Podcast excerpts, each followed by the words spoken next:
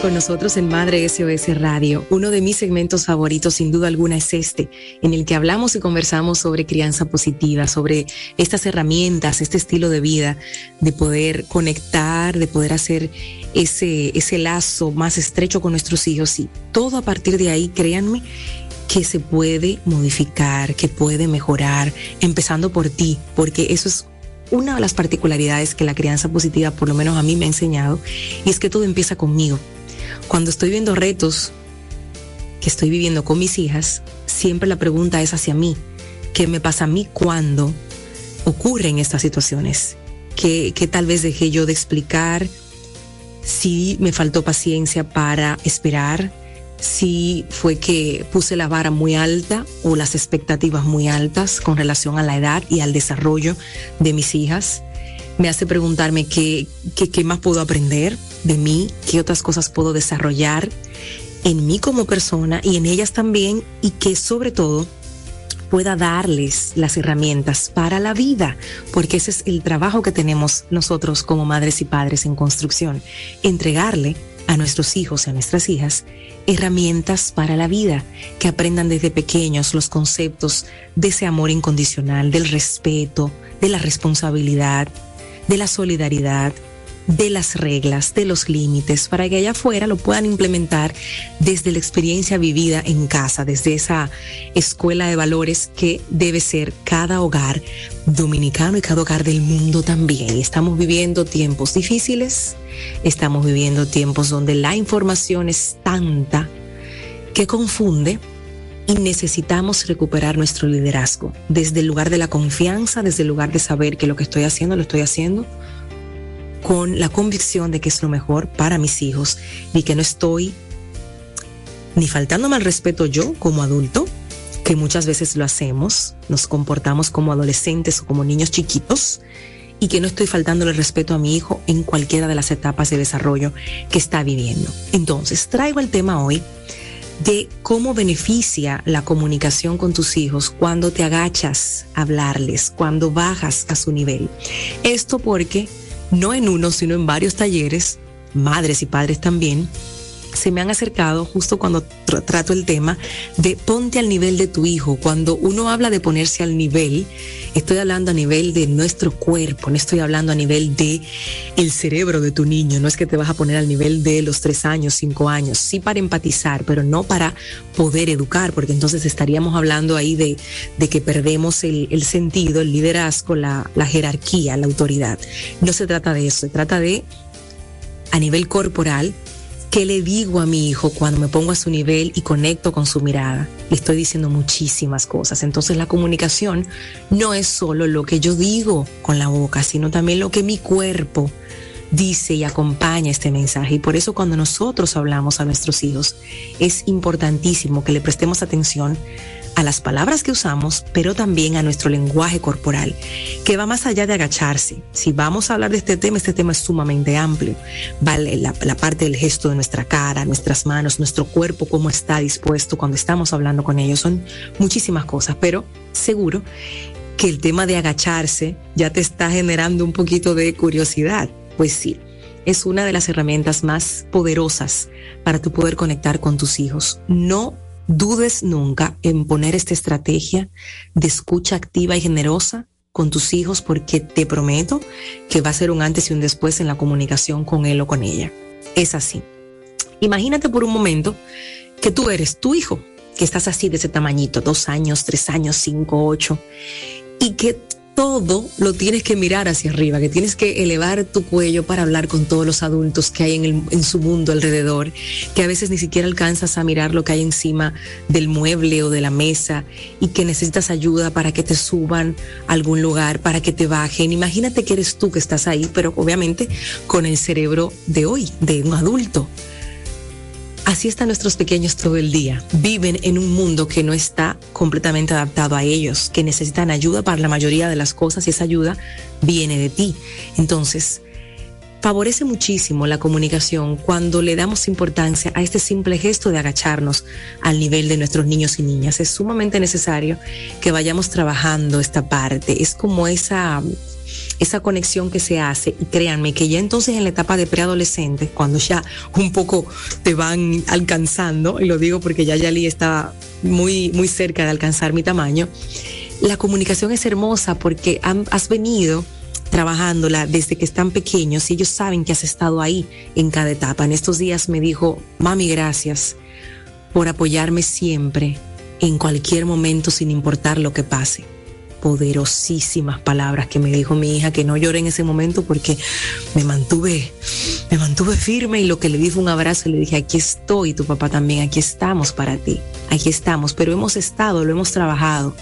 Y no era lo que yo sabía desde un inicio, sino que, bueno, formándome en esto de crianza positiva y de poder transmitir estos mensajes, pues con muchísima seguridad te puedo decir que sí funcionan, sí funcionan. Y te voy a dar 11 razones para que a partir de hoy empieces a implementar esto de ponerte a nivel de tu hijo, a su tamaño, agacharte para poder hablar con él o con ella. Uno de los principales actos que pudiéramos implementar para mejorar la comunicación con ellos es justamente esto que te estoy diciendo hoy, que puede sonar aéreo, que puede sonar, pero ¿y cómo así? Que yo simplemente me agacho y ya mi hijo ya va a entenderme mejor. Pues sí, la comunicación como decíamos al inicio, no es solamente lo que yo digo, es cómo lo digo, es la cercanía que tengo, es la confianza que muestro, es mi postura corporal.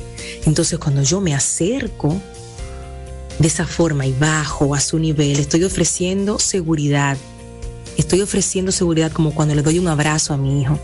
Porque muchas veces al agacharme como adulto necesito hasta el soporte de mi hijo y puedo poner mi mano sobre su hombro y ahí el sentirme mucho más cerca. Entonces, primer punto, esa conexión a nivel de seguridad y de confianza hace que el niño también se sienta valorado. Que alguien se ponga a su altura es súper importante, lo hace sentir valorado porque a ese nivel, cuando tú haces contacto visual, que lo vamos a ver ahora, la escucha activa se hace más fácil para ti. Tu hijo se siente escuchado. Y de hecho, es capaz, solamente por eso, de organizar mejor sus ideas para podértelas transmitir a ti. Porque ya estás ahí con él, ya, se siente en confianza, ya se siente seguro, ya se siente cercano. Entonces, mirar a los ojos, que es otra de las ventajas, ayuda a acompañar esa comunicación esa cara tuya que ofrece las emociones, la manera que estás atendiendo. A veces uno como que arruga los ojitos cuando está tratando de entender y eso tu hijo lo lee, lo lee y lo siente también. Ayuda al pequeño y al adulto al mismo tiempo a estar más presente. Fíjate que no es lo mismo tú decirle algo a tu hijo desde arriba, que tu hijo está abajo, eh, haz esto, aquello, lo otro, te dije que no, o ven, o sí, o busca, o tal, o llama a tu hermano, ya está la cena. O sea, no es lo mismo porque a veces lo hacemos hasta mirando para otro lado, porque estamos en 80 cosas a la vez, que cuando tú estás focalizado. Entonces esto ayuda a que estemos más presentes, a estar ahí, a evitar distracciones, a que nos escuchen mientras nos miramos a los ojos. Qué regalo tan bonito de mirar a los ojos hoy día, cuando estamos tan tan, eh, qué sé yo, hipnotizados por las distintas situaciones, específicamente con nuestros teléfonos, porque siempre hay algo, porque siempre hay mensajes que responder. Y esta locura, yo no sé hacia dónde nos va a llevar. Yo les prometo que hay momentos en los que pongo mi celular en modo avión a propósito, porque digo, necesito media hora sin, sin saber que tengo que responder mensajes, porque forma parte del trabajo que realizamos. Pero a veces es mucho, abruma. Y eso nos hace también perder un poco conexión. ¿Qué otra cosa también nos ayuda cuando nos agachamos y nos ponemos al nivel de nuestros hijos para hablar con ellos? Le estamos ofreciendo respeto e igualdad al momento de comunicarnos a su altura. Respeto e igualdad, palabras mágicas de criar de manera positiva, con respeto, con amor y con límites. También podemos hablar de empatía en este punto. Cuando me pongo al nivel de nuestro niño, como te pones al nivel de tu hijo, que lo vas a empezar a practicar desde hoy, espero que sí, y de alguna forma le estás diciendo, también puedo ponerme en tu lugar.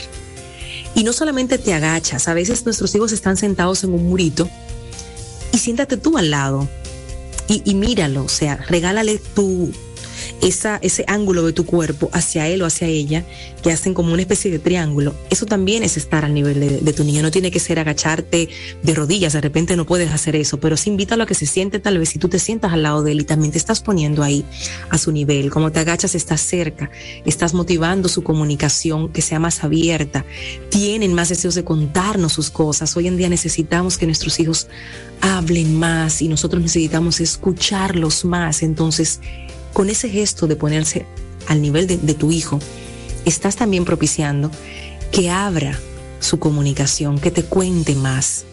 Prestar muchísima atención a, a, los momentos en los que el niño nos está contando alguna preocupación que tiene, algo que pasó en el colegio. Cuando estás ahí en ese nivel, te va a contar más y tú vas a escuchar para luego poder hacer preguntas con relación a lo que tu hijo te está contando. Pero también cuando nosotros tenemos que decir algo que no es tan cómodo, cuando en un buen dominicano tenemos que echar un boche o llamar a capítulo, como decía mamá, un llamado a capítulo, llamar la atención, hacerlo desde su propio nivel, también ayuda a que nosotros conectemos mejor, elijamos mejor las palabras, conversemos sobre lo que pasó y lo que te ha llevado a ti a tomar la decisión de tal vez una consecuencia a causa del comportamiento de tu niño o una advertencia, desde ese lugar también lo puedes hacer mejor. Y con ese sencillo gesto de agacharte, tú estás demostrando que estás disponible para tu hijo.